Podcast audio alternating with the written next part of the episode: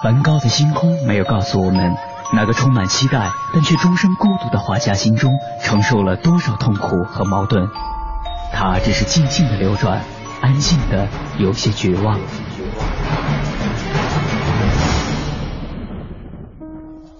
莫奈的睡莲没有告诉我们，那个喜爱平静的人在动荡的时代中，心里有着多少的叹息和遗憾。他只是静静的绽放。用柔弱的身躯撑起了整个时代。毕加索的线条没有告诉我们，那个一生充满激情与创造的人心中有着多么宏大的理想和期待。他只是霸道的出现在每一幅画作中，让世界都看到了自己。如果说一幅幅作品是一次次印象，那么这些印象背后的艺术家们。究竟又有着怎样的故事？凡尘工作室艺术系列全新话题：印象、写实与浪漫，带您一同走入艺术背后的世界，对话艺术家，还原他们最真实的样子，讲述他们最浪漫的艺术理想。本期话题：用艺术表达最真实的自己。本期节目嘉宾：齐哲。齐哲，一九七三年出生于河南郑州，一九九七年毕业于广州美术学院装饰艺术设计系壁画专业，获文学学士学位。二零零三年毕业于广州美术学院版画系，获文学硕士学位，同年获工程硕士第二学位。二零零七年至二零零八年，教育部公派高等院校青年骨干教师访问学者，在中央美术学院版画系跟随吴长江教授做中国当代版画课题研究。现为广州美术学院教授、硕士研究生导师，中国美术家协会壁画艺术委员会委员，中国国际壁画双年展艺术委员、评委，曾应邀为广州新白云国际机场、广东珠岛宾馆贵宾楼、广州白云国际会展中心、广州维多利广场等地创作多幅大型壁画，作品多次入选国际国内大型展览并获奖，有三十多篇论文和多件作品发表于《美术》《美术观察》《美术研究》。中国版画、装饰、美院、东方艺术、美术学报等专业期刊，出版专著三本，作品为上海美术馆、深圳何香林美术馆、黑龙江省美术馆、汕头市博物馆、湛江市博物馆等机构和私人收藏。从壁画走向版画，从学习走向教育，七哲经历了创作领域和身份的转换。他在这种转换中有什么变化？我们该怎样理解他的作品呢？带着这些问题，我们的记者杨安为您继续采访了记者。那我们接下来就结合着作品讲一讲您这几年，不管是在版画，待会儿我们也会谈到壁画方面的一个艺术探索的这样一个心得。看一看从画册来讲吧。好的，呃，我去年。在广州办了一个个展，嗯，那么个展呢是从我大概十年的版画作品里头精选出来了五十二张作品，嗯，那这个数量在很多画种来说是很小的一个数量，可是只要是从事版画的就知道，五十二张套色的版画是相当大的一个工作量。我们一年如果是满打满算就全力以赴做。如果能做十张套色版画，就是非常刻苦，而且这一年是非常丰硕的一年了。所以十年里头能有五十多张版画，我对自己还是觉得这个工作态度还是满意的。至少这个量表达了一个态度。对我这十年呢，因为我本科学习的是壁画专业。那么其后也从事了很多壁画的创作。那从读研究生开始进入到版画领域，事实上从二零零零年开始，我的主要精力都集中在版画创作上。因为壁画它是一个公共艺术，它要面对的是有社会大众和甲方的具体的要求，那你必然会少一些个人的东西，多一些社会的东西。那么版画就是我在。完全回归到我自己内心的一个东西，它很真实的表达了我。我也常常在想，因为版画的叙事性并不是那么强，就是它不像油画和国画，就是呃传达信息比较明确。版画的传达呢，它还是有一个曲折性。那我也常常在想，我们画这些画儿有意义吗？我也一直不太愿意把这些画儿就公开展示出来，因为我觉得它挺个体的。可是后来那个艺术馆的艺术总监就说服了我，你作品不是做给自己的，你还是要面对观众的。我觉得这个说法是有道理的，所以我把这个作品整理出来，装框上墙，挂在美术馆里头，灯光打上去的时候，我重新再观看我这十年的过程，我觉得我还是很诚实的记录了这十年的我。每个阶段，我看到那张画，我想起那个时候我在做这张画，我想的是什么？那个工作情景，比如说在酷暑或者是在寒冷的时候，很湿冷的时候，在做这张画的情景，我就说这每一张画就是那个时候的我，它非常真实的记录了，甚至比我的照片更真实的记录了我，因为它记录的是内在的。更深的一个我，所以我觉得这也是做绘画的一个乐趣吧，就是记录自我、认识自我、寻找自我和社会和自然之间的关系。这个是绘画之所以存在和我之所以还除了谋生之外的另外一个最重要的理由，就是它能让我认知自我。选几个记忆深刻的、特别想呈现给大家的那个时候的您和您的作品，给我们讲几幅好吗？其实我这个五十多张作品，我分了九个系列，每个系列有的多一些，有的少一些，总共呢是呃九个系列。但是其实归结到底，它的题材就是两类内容，一类呢就是传统文化符号在当代的阐释，另外一类就是当代青年或者当代人的情感以及当代人和社会和自然的关系。嗯，整体可以归纳成这两类。对传统文化符号的阐释是比较早期我比较感兴趣的一个事情。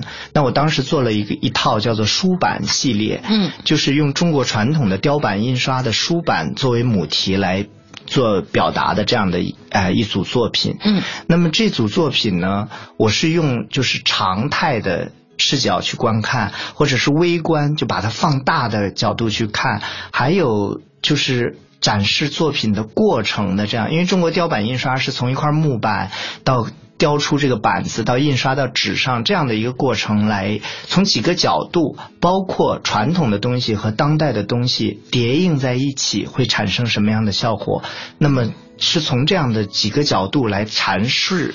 这个理念的，嗯，那我也觉得这个展示过程的这个东西呢，也是版画特有的优势所在，嗯，因为它是一版一版来做的。一刀一刀来刻的，一层一层来印的，所以在这个作品里头本身就记录着这个制作的过程，而且它制作周期非常长。嗯，它大概一件作品短的也得有三星期，长的可能要一两个月的时间来完成。那在这个过程中间，你每一步留下来的痕迹。可能都在画中有所呈现，所以我也有意的强化了这种过程的东西。这个就是这一组书版系列的创作的个人的一些想法吧。嗯嗯嗯。这组还是很有感觉的，对哈。这个是其实是我的研究生毕业创作，是零三年，零三年的春天，我们都知道是非典时期，广州是重灾区，而且我们学校发现了两个案例是封校了。当时我们一会儿传说我们的毕业展不展了，一会儿又要展，但是在那样的情况下，反而这也是一个机会，就是你会被封闭在一个。呃，狭小的环境里头，就只做一件事，因为你能做这件事，你也不敢出去东跑西跑的这个。但是在我的展览开幕的时候，因为当时我们的研究生还是非常少的，版画系只有三个研究生，所以给我们很长的展现。那我当时是有九张九幅的，占了很长的一个展现。当时也来了非常多的观众，我没想到，我以为非典时期我们的展览会冷清到，我还说准备看数一数，总共这个展期内有多少观众，结果没有想到。而且当时呢，特别是外国观众，就是英国驻广州总领馆的文化官员，还长时间的在看。我不知道他是谁。后来我们外事处处长来了，跟我介绍，他是就是英国总领馆的文化官员，而且他还收购了其中的一张作品。呃，因为我的语外语不好啊，直接沟通有困难，不然我觉得我们可能会有。更深入的交流，我觉得他是看得懂我的东西的。另外还有一个法国观众，他当时看了很激动，就想当时我不在展厅，他就想了各种办法找我，想邀请我去巴黎办个展。谈了很多次，我们交流就更困难，因为他讲法语，我完全不懂。对，就找朋友也是懂一点不懂一点，所以我就觉得这个事儿，如果我去了法国，可能会面临更多问题。事实上，这些都不是问题。嗯呃，但是我觉得我还是很高兴，因为我以为是很个体的东西，其实还是有呃可以理解的观众。嗯这个是我一个系列的作品。那么其后呢，呃，我就关注的就是跟人和社会的关系会有一些，特别是人的情感性的东西。其实，在我们长一辈的人里头，很多会表现那种去下乡啊、西藏啊、新疆啊边塞题材。我也去下过乡，去边疆地区去走过，也画过很多东西。但是我觉得我不了解他。你去一个多月，你敢说你这个完全是一个猎奇的旁观者的眼光，你是根本就无法深入到他的内心。浮光掠影的对，完全是。所以我想我要做的还是我和我的朋友们，我们这一代人的情感。嗯那我希望能记录一下。那我就在这之后做了这组烟火系列。嗯。烟火的制作非常具体，它就是有一年元宵节，我们在看烟火，嗯。我姐姐家在烟火燃放点的附近，嗯。我们上到她的天台看这个烟火，然后一朵一朵的烟火在你头顶上非常对对对绽放，然后大家就啊那心都开了那种感觉。惊呼，嗯。然后呢，就是极其璀璨光华，可是它燃放总是有一个时间，特别短。当最后那几发就连续发出几发，大家发出最激烈的惊呼的时候，嗯紧接着你会看到那个光线一丝一丝的淡化，嗯，然后空气里头飘来那种火药啊、烟烟呐、硝的味道，你闻着那个味道，大家突然间从刚才的那种。群情激涌的状态，突然有一刻是茫然的，突然大家都寂寞下来，落寞的啊！我觉得这种感觉突然静下来，这种感觉，当时我就被感动了。我我要的是这种感觉，我要用最光滑璀璨的东西表现那种沉静和寂寥。我觉得人生很多时刻都是这样的，就是你极乐之后会有一个非常寂寞、非常自我的时期，所以我就做了烟火。有点宴席散后的那种感对觉。对，盛宴散去，嗯然后独自一人的这种感觉。那当然，在材料技法上，从这个时候我就开始在引入金属箔，引入到我的画面中。最初选用金属箔是为了表现烟火这种璀璨的感觉，因为所有的颜料都不足以表现出那种光芒四射的感觉，只有金属箔，当灯光照射上去以后，它会反射出金属的光泽。所以我在画面的基底上埋设了这种金箔和银箔，然后再层层的套印。我想这个可能跟我的原来的壁画教育有关系，因为我在做壁画的时候，常常会用到漆这种材料，中国传统的大漆材料，在做壁画。壁画就是一层一层堆叠，然后打打磨，利用漏透嗯，透出来一些底下的东西。那我这个版画也是这样，一层一层的叠印的过程中，我利用它的透叠这这个功能。包括金属箔，在漆画里是常用的，在版画里，在我之前从来没有人用过。嗯那我觉得我是要表现，我不管材料和工具，我要不拘一法，就是任何的法度都可以，只要能达到我想要的视觉效果。所以这组东西做出来的时候，在版画界还是挺震撼，大家觉得版画可以做成这个样子，这不太像版画。但是我觉得，无论是从情感的传达，还是从视觉语言的推进，包括对板材语言的推进，我觉得它是有它的价值的。这组东西我在零七到零八年在中央美术学院跟随吴长江教授做访问学者的时候，他看到这组作品，他非常喜欢。他说：“齐哲，你这个作品可以做一百张，从不同的视角，从不同的角度切入到烟火里头去，会是一个非常有意义的作品，而且会奠定你的一些东西。”但是，我这个人还是不断的在往前走。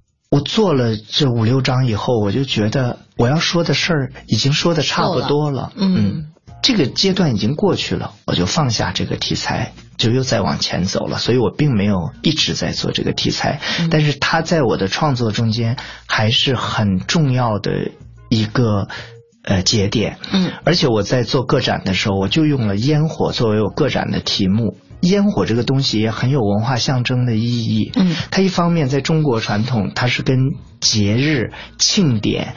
包括宗教都有这个联系的。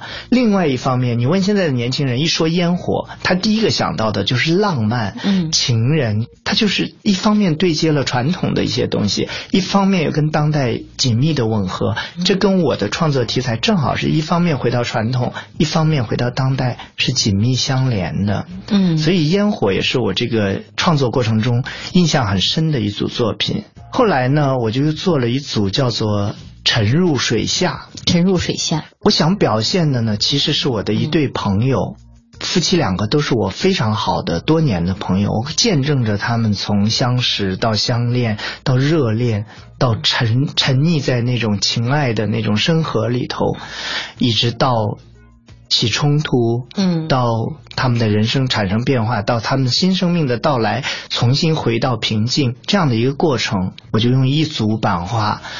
把它表现出来了。嗯，在这组版画里头呢，金属箔会继续出现，而且在这组作品里头，我就更加强化了线条的作用。这又回到我小时候小时候的东西。嗯，因为。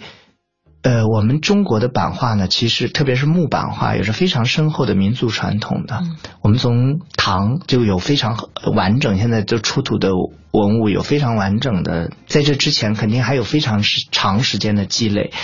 到宋到明都到了这个雕版印刷的辉煌时期，有非常优秀的传统积累。在中国传统的版画里头，木刻版画里头是以线条为主的，但是我们今天看到的版画基本上都是以黑白块面、色调渐变为主的。为什么？因为在中国的版画传承里头出现了一个。很重要的转折点就是新兴木刻时期，嗯嗯，这个是我们今天的新传统，这个是鲁迅先生所倡导的。他直接学习的源泉不是我们中国传统的版画，它是欧洲表现主义版画和俄罗斯以及以后苏联的一些版画表现方式。那他学习的是一种西化的表现方式，所以他是以块面形体为主的，跟中国的这种以线条为主的东西是不一样的。其实蔡元培先生曾经对西方绘画和中国绘画有过非常形象的表达。他说，西方是呃绘画是建立在建筑基础上的，它是以黑白、体量、空间这样的东西来为终极追求目的的。中国的绘画是建立在文学基础上的，它是传情达意，以线性的元素为主的，它是写意的，它不是那么具象的东西。所以呢，在现在的版画里头，我们看线条的因素并不强烈。对。但是我这个人呢，因为从小学国画，当然我也很爱新兴木刻时期的那些伟大的新兴木刻家们，胡一川、黄新波、赖少奇、古元、李化，这都是非常杰出的一批艺术家，而且我也专门做过一个长时间的对他们的研究，而且有文字出现。但是结合我个人的东西，我更倾向于回归到。线条的这种元素，嗯，而且我做木刻，但是对我影响很大的是铜版画。我这个人呢，经常还是很贪心的啊，一个是想从中国传统的东西拿东西，但是另外我还是对西方的一些东西啊，也是因为从小毕竟也接受这种训练，嗯，那我比如像呃伦勃朗。当然，我们都知道他是油画家。事实上，他有数百张的非常杰出的铜版画创作，比如说戈雅，他也有将近三百张的铜版画创作。我非常喜欢他们的铜版画。那么，他们的铜版画是以线条表现为主的，所以在我的画里头有非常多的线。我偏爱用那种斜刀，非常锋利的斜斜刀。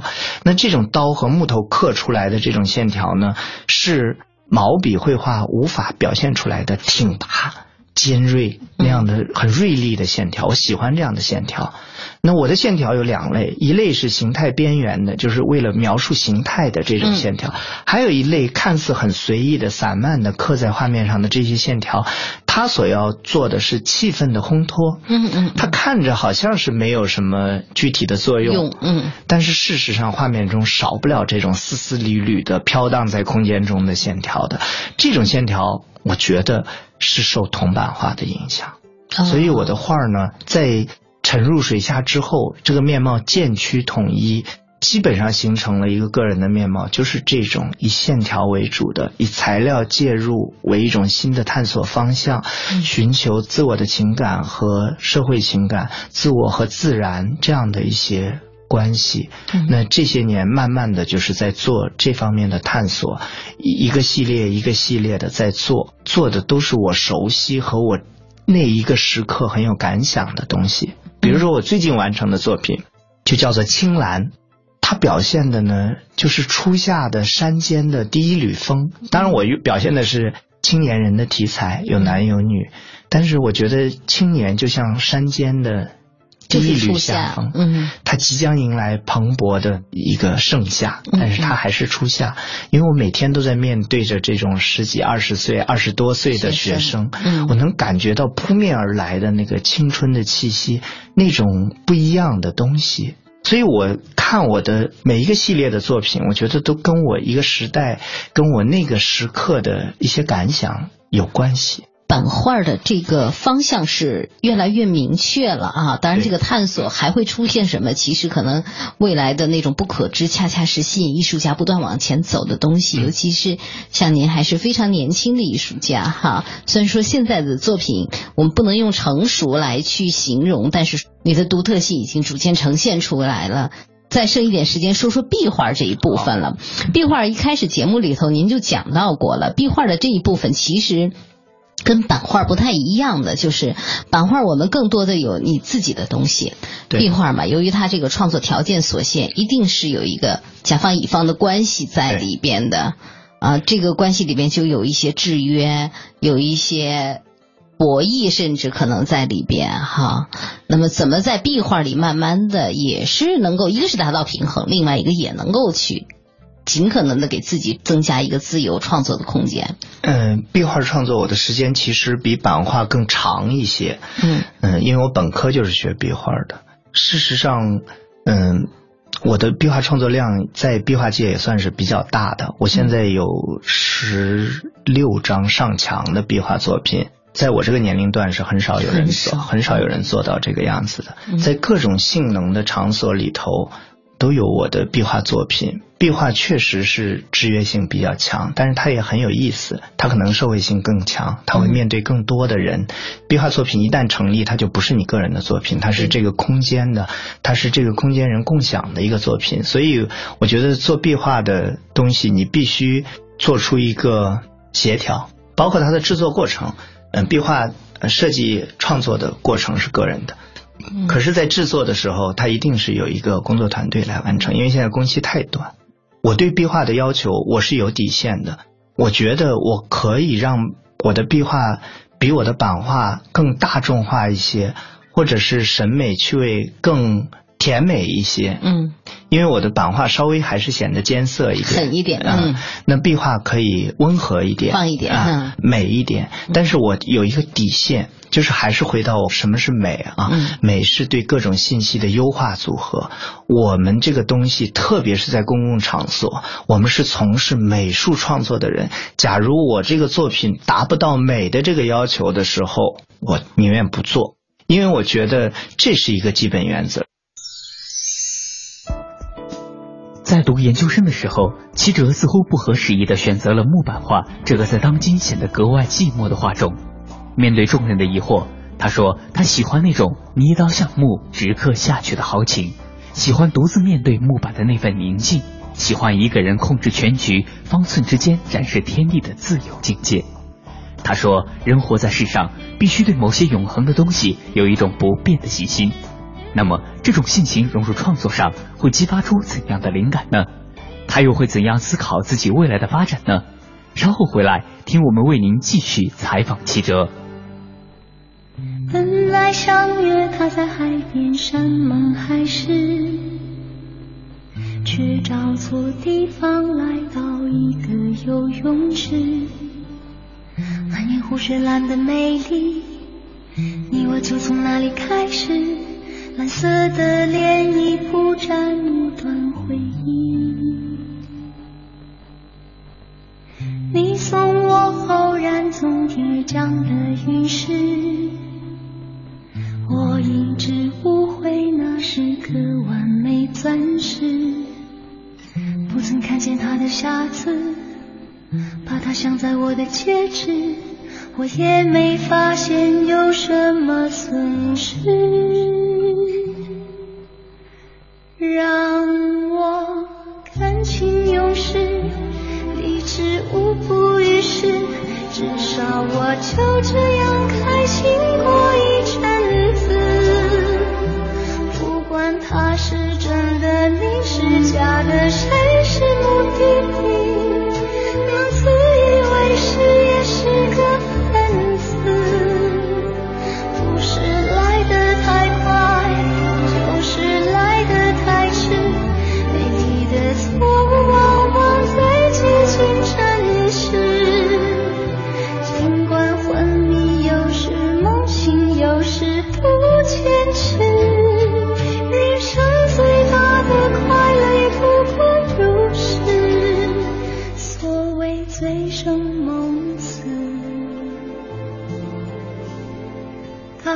就是这个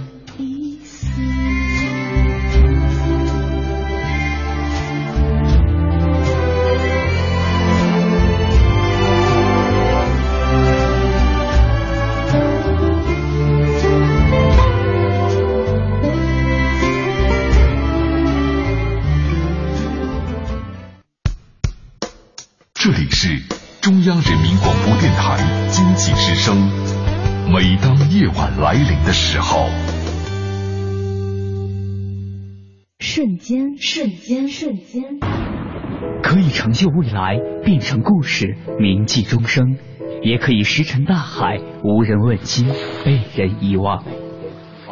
瞬间稍纵即逝，但每一个瞬间又是那么真实。写实艺术家们努力捕捉瞬间的真实，用纸张承载的画面化作永恒的思考。印象、写实与浪漫，记录最真实的艺术人生，感悟最浪漫的艺术理想。本期话题：用艺术表达最真实的自己。本期节目嘉宾：齐哲。经过了对壁画和版画十多年的学习，齐哲发现了版画和壁画有很多内在的共通性，从作品的文化性、传播的广泛性到制作的规范性、材料的多样性等等诸多方面都有共通点。齐哲开始思考，如果将这两者打通，那么也许将会有一个豁然开朗的局面展开。这种思考会给他的创作带来怎样的改变？他将来的路又会怎样走下去呢？带着这些问题，我们的记者杨安为您继续采访了齐哲。我现在看到大量的这个丑陋的壁画和这个公共艺术作品在我们的各种场合里头出现，这是我所不能容忍的。无论是中国还是人类历史，我们的祖先都给我们每一代都留下来了非常优美的、非常撼人心魄的壁画作品。为什么到了我们这一代？只能留下来一些叫类似行活的东西。嗯我们要作为壁画家，要反思这个问题。我们有责任去引导市民大众的审美，而不应该无限妥协。呃，特别是恶劣的甲方的这种。非常低俗的要求，嗯我就拒绝过。我去年就拒绝了某一个城市的地铁的壁画的任务。嗯事实上，已经有两个站中标了。那我觉得，当你触及到我的底线的时候，嗯，这个没得商量，因为这个是我的作品，我要在这个行业做一辈子，是要留名的。我珍视我自己的名声。嗯呃事实上，我们中国的当代壁画复兴运动从首都机场壁画从七八年开始，嗯那一批伟大的艺术家们给我们留下了非常好的，从张丁先生、呃阮云生先生、侯一民先生、唐小荷先生，他们在八十年代创作了非常优秀的壁画作品，那个作品往往都是超前的。他们引导了社会大众的审美提升，这才是良性的公共艺术。嗯我们今天在无限的妥协和屈服，甚至连社会大众审美都不是，而是官员和甲方的审美，这个是有问题的。嗯昨天那个中国美院的美术报还在约这个文章，因为最近有一件非常社会性的事情，就咸阳国际机场出现了一些极其拙劣的壁画，他们约我在写这个稿子，那就是大家都关注到了这个问题，我觉得就好，转机就来了。因为这个壁画，它不还不同于你的的架上绘画，架上绘画是你自己的事情，对对，你你做不好了，你就就是自己看着不好看。壁画是每一个，比如说我坐地铁壁画，每天地铁站要通流多少人，他要强迫性的接受你这个壁画。你做了一张恶俗的壁画，你对这一代人有影响，对下一代人也有影响。我总不能说这个壁画做好了三年就拆掉了吧？对对。事实上，我拒绝的那个。城市的地铁壁画，后来我也回去看到，我庆幸于我拒绝了它，因为它出产了一批非常糟糕的视觉垃圾。就是每个人署上那个名字，你对你的专业是有损毁的，对你的名声是有污点的。嗯，我不做这种事情。那我觉得从事视觉艺术、从事绘画艺术是我一生要做的事情。我在解决了基本的生活保障的这种物质基础之后，我觉得我没有那么强的欲望。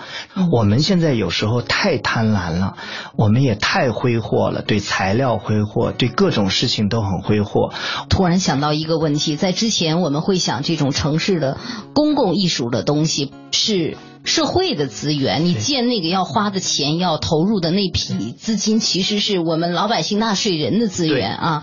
现在刚才你讲到这个的时候，我突然想到一个问题：抛开那个物质的这个资源是吧？我们每天成千上万的人走过，我们的视觉是人类的资源。对，拿你那个很拙劣的东西去放在那，实际上是糟蹋人类的资源。您说的太对了，我觉得中国现在很多艺术家，他没有站在人类历史的。角度上去考虑自己做的事情，这是自我贬损的一种典型表现。当你把自己放在人类历史长河中的一点去看这个事情的时候，你的视角会完全不一样。你要对比的，从纵轴上来说，是你历史上那些优秀的艺术家，哪怕是匠人，他他们的作品是极其优秀的。你要横轴对比，你应该放眼全世界，看到同时期人家在做什么事。事情，那你不能说我仅仅局限在我这个行业、我这个城市、我县城可以得到的这样的一些东西。如果只是这样，艺术家的眼界太低，他存在的价值基本等于零，那他也不能称其为一个真正的艺术家。他是一个用这种工作来赚钱的人，营生的营生的人。嗯，这个是我的认识。之前做节目，我会很理解那些为了营生而去对底线有所降低的人，因为营生挺难的，尤其是你如果靠艺术吃饭，靠这个吃饭的话呢，可能一定要有过一个打拼的很艰难的过程啊。但是后来刚才你讲到这儿的时候，我也有一个感受，就觉得说，如果你一开始就放低自己的底线的话，其实你不知道那个底线会低到哪里去，然后最后可能你想回到所谓我的这个高度时候，根本就。回不来。对，您说的太对了，就是大家都说我先怎么怎么样，我赚到钱以后，我再怎么样怎么样，而且就说我等我经济问题一解决，我就怎么怎么样。经济问题解决这个是一个伪命题。我们现在都解决了经济问题，谁吃不饱？对，嗯，你这个所谓的经济问题解决，只是你的贪婪心无限在扩张而已。这个是我非常深刻的感受。当然，我也很幸运，因为我从本科毕业就在高校任教，呃，一直是有一个这样的身份。我觉得你求什么不得什么，你求财你未必得财，你一心就想利用这个事儿去赚钱，你的你绝对赚不到。我并不是经济条件多好的一个艺术家，但是我很知足。我不觉得这个事情很重要。我去年四十岁，孔子说四十不惑，我还有一些迷惑，但是我觉得确实四十岁对一个人来说是一个转折点。我想通了很多事情，我把生活的要求越来越简化，嗯，降低，让它更单纯。我的精力更多的集中在我的艺术工作中。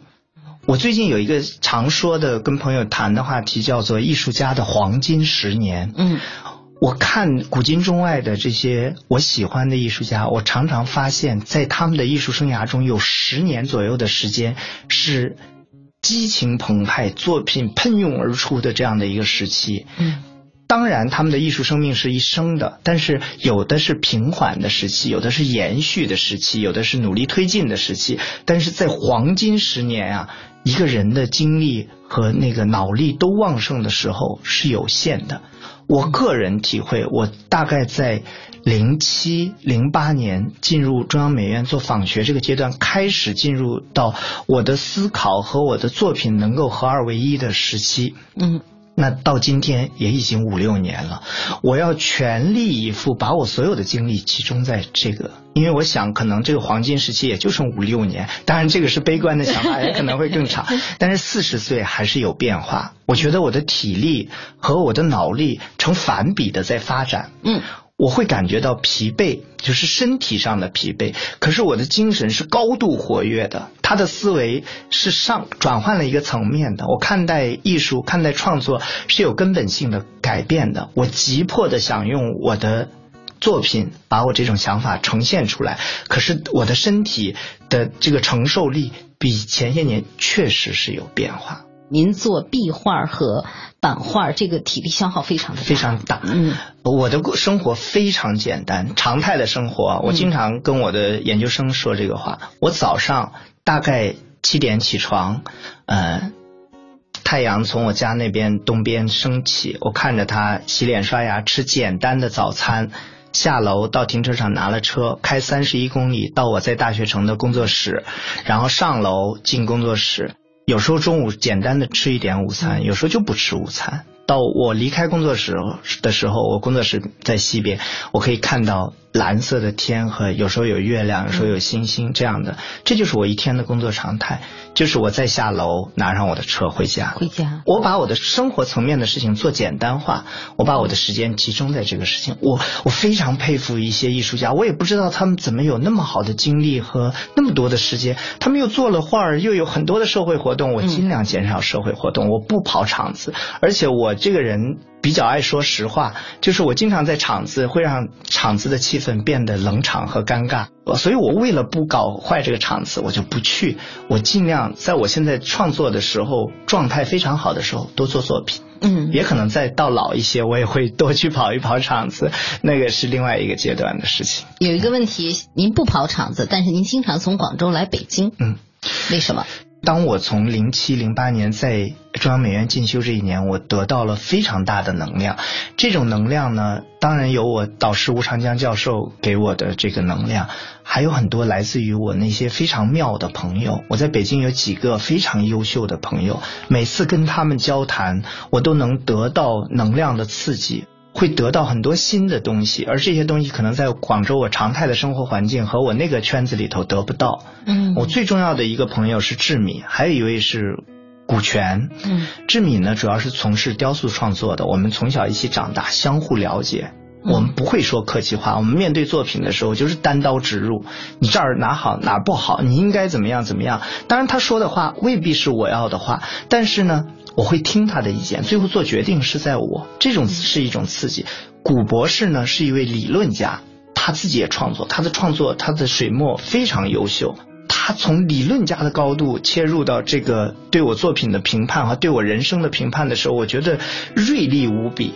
因为他的话就会一刀一刀的砍过来，我会觉得伤痕累累。但是你回头再去想想，就是这一刀一刀的会切动你的，撕毁掉那个表面的和谐的东西，直指内心，然后让你抛弃旧有的东西，面对新的东西。而这些东西就是你艺术可以推进的东西。而且我每次来都会去故宫的那个广场上那块破砖地上去站一站，因为广州。地方非常狭窄，没有这么开阔的气势。我要来呼吸一下皇家城市的这种气概，这种开阔的东西。我觉得这个东西是北京所独有的，任何一个城市都没有。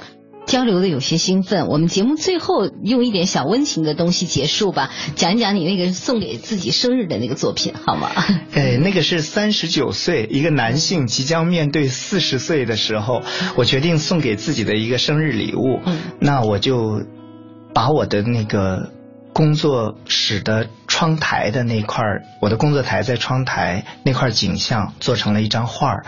我每天要用的刀子。我用的印画的马莲，嗯，我的各种工具材料，包括我那个窗上的那个防盗网，我都把它表现出来了。嗯，就是真实的记录那一刻的平平淡淡的把它记录下来，这就是我这个时候的生活。我的生活的主线就在我的工作室里头，嗯，是一个艺术家，嗯，送给自己的礼物。好，谢谢齐哲讲的非常好，谢谢你。谈起自己与艺术一直以来的缘分，齐哲说：“我也不肯定自己为什么要一直画画。”应该不是为了证明所谓的艺术家身份，也并不觉得画画是一种很有效的自我表达途径。我甚至一度十分怀疑绘画的表现力。某些时候，画画似乎仅仅成为了一种习惯。但是今天翻阅自己十多年来的画作，我却不得不承认，画里藏着一个有情境、有态度、更清晰、更深入的我。事实上，画画逐渐成为了一种自我认知的方式，一种自我重建的途径。绘画本身并不重要，重要的是我可以通过绘画这种行为完成自我对世界的认知，让广阔的自然空间和我产生内在的联系。这或许正是我持续绘画的理由。没有一点点防备，也没有一丝顾虑，你就这样出现。在我的世界里带给我惊喜。本节目由凡尘工作室策划制作，总策划王小晨，执行策划张明远，制作人马素双。